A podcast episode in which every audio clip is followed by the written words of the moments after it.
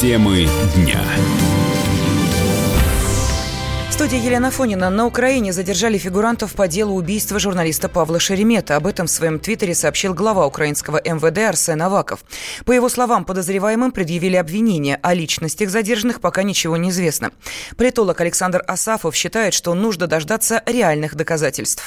Я скептически отношусь к подобным заявлениям, поскольку по всем резонансным делам, сразу после обвинения руки Кремля, да, и поиски э, российского следа в таких делах, сразу после этого, да, были какие-то задержания, обыски в каждом деле, без исключения, пожалуй, только с Лесем Бузиной такого не было. И всегда это кончалось ничем. Ни по убийству Вороненкова, ни по Шеремету, да, достаточно резонансные события, да, в центре города взрыв ни по другим а, подобным историям никаких не, не было а, деятельных расследований. И я думаю, что, конечно, есть шанс, что органы дознания, органы прокуратуры при Зеленском а, взяли и переродились. И украинские правоохранительные органы перестали ими быть, а стали чем-то иным качественно. Но я думаю, что все будет традиционно, инерционно. Это просто попытка поучаствовать в новостной повестке, да, а вот, соответственно, одним из эпизодов а, достаточно громкого дела. Конечно, если его действительно расследуют и найдут виновных, э, получат ответы на очень много вопросов.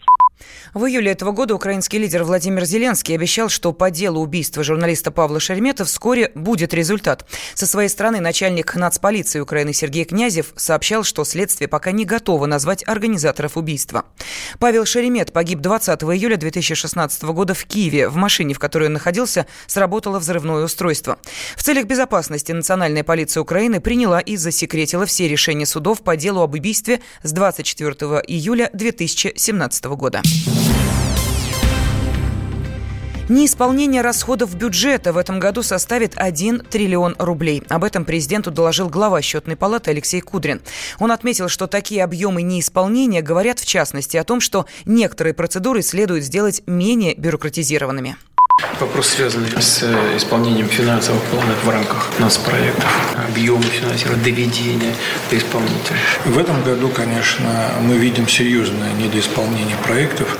Ну, сейчас трудно сказать, сколько это будет на конец года. Это будет больше 100 миллиардов рублей не, не использовано, может быть, даже 200.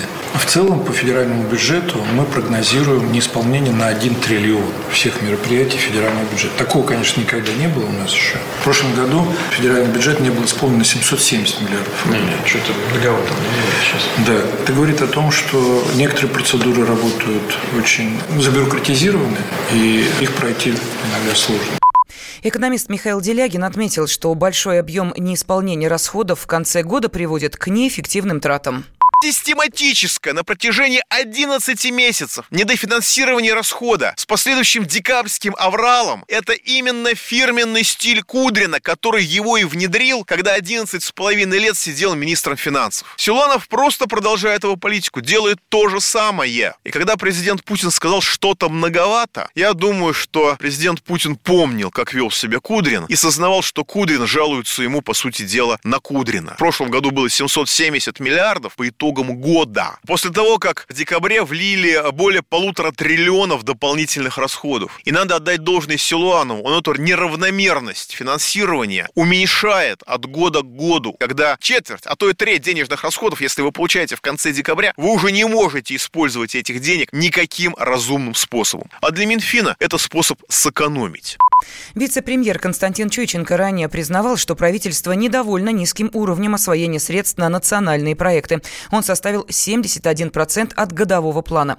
Однако, по мнению Чученко, в этом есть и позитивный момент. Быстрое освоение денег могло привести к их разворовыванию.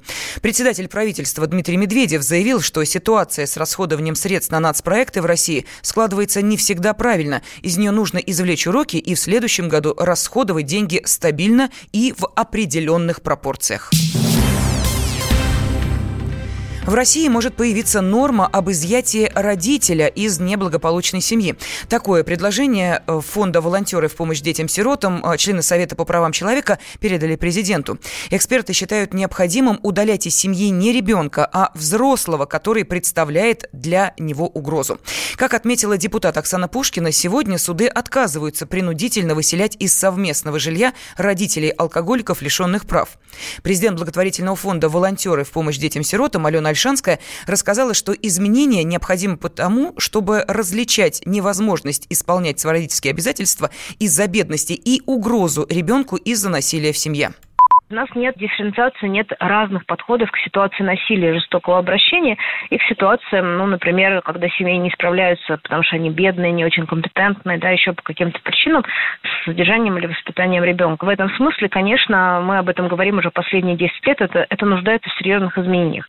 Чтобы у нас появился настроенный в государстве профессиональный аппарат, который в состоянии различить насилие и бедность между собой, профессионально оценить эту ситуацию, то есть там должны появиться профессиональные кадры, а не просто сотрудник органов опеки, как чиновник а чтобы там появились возможности в обязательном порядке и бесплатно оказывать помощь тем семьям, которые не жестоко обращаются с ребенком, а просто не справляются с какими-то жизненными обстоятельствами, и одновременно, чтобы этот инструмент был хорошо настроен на выявление как раз-таки насилия в отношении детей. Потому что сегодня мы не можем различить насилие, как бы, да, мы не можем его вовремя увидеть, ровно потому, что для этого нет ни инструментов, ни технологий, ни персональных кадров, ни порядков. Правозащитники также предлагают потенциальным опекунам проходить обследование у психиатра в амбулаторном режиме, а не кратковременную проверку, передают РБК. В российские аэропорты вернут курилки. Соответствующий законопроект Госдума приняла в третьем чтении. Предполагается, что специальные комнаты оборудуют вентиляционными системами, которые защитят от дыма некурящих. Посетить курилки пассажиры смогут после прохождения досмотра перед полетом, а также в зонах, предназначенных для тех, кто путешествует транзитом. Во время рассмотрения законопроекта спикер Госдумы Вячеслав Володин выразил надежду, что в будущем устанавливать курилки перестанут, так как они будут не востребованы. Зачем людей-то истязать, которые, может быть, и планируют бросить курить? Ну что это за подход? Сергей Михайлович Боярский правильно абсолютно все сказал, и законодательная инициатива правильно. Возможно, через какое-то время мы придем к тому, что не будет их, этих курилок в транзитных зонах. Стали меньше пить, меньше курить, больше заниматься спортом. Давайте мы с вами доживем до того времени, чтобы в этих транзитных зонах стояли тренажеры, чтобы люди, увлекаясь спортом, нуждались в тренажерах. Ну, к этому нужно подойти. А мы берем там, шарахнем этой нормой запретительной. Никто ее не выполняет. Вернуть курилки в аэропорты предложил депутат Сергей Боярский в ноябре 2017 года. По его словам, запрет на курение на всей территории аэропортов неэффективен. Часто посетители нарушают требования не курить в общественных местах, уверен Боярский. Всем привет! Меня зовут Александр Тагиров, и я автор подкаста «Инспектор гаджетов». Все самое интересное из мира технологий, мобильных устройств и всевозможных умных приблуд, которые неоспоримо приближают наше будущее. Ищите мои подкасты на всех популярных платформах, подписывайтесь, ставьте лайки и оставляйте комментарии. А если у вас есть для меня интересные темы или вопросы, пишите на подкаст собака.phkp.ru. Всем хай-тек пока и да пребудут с вами технологии.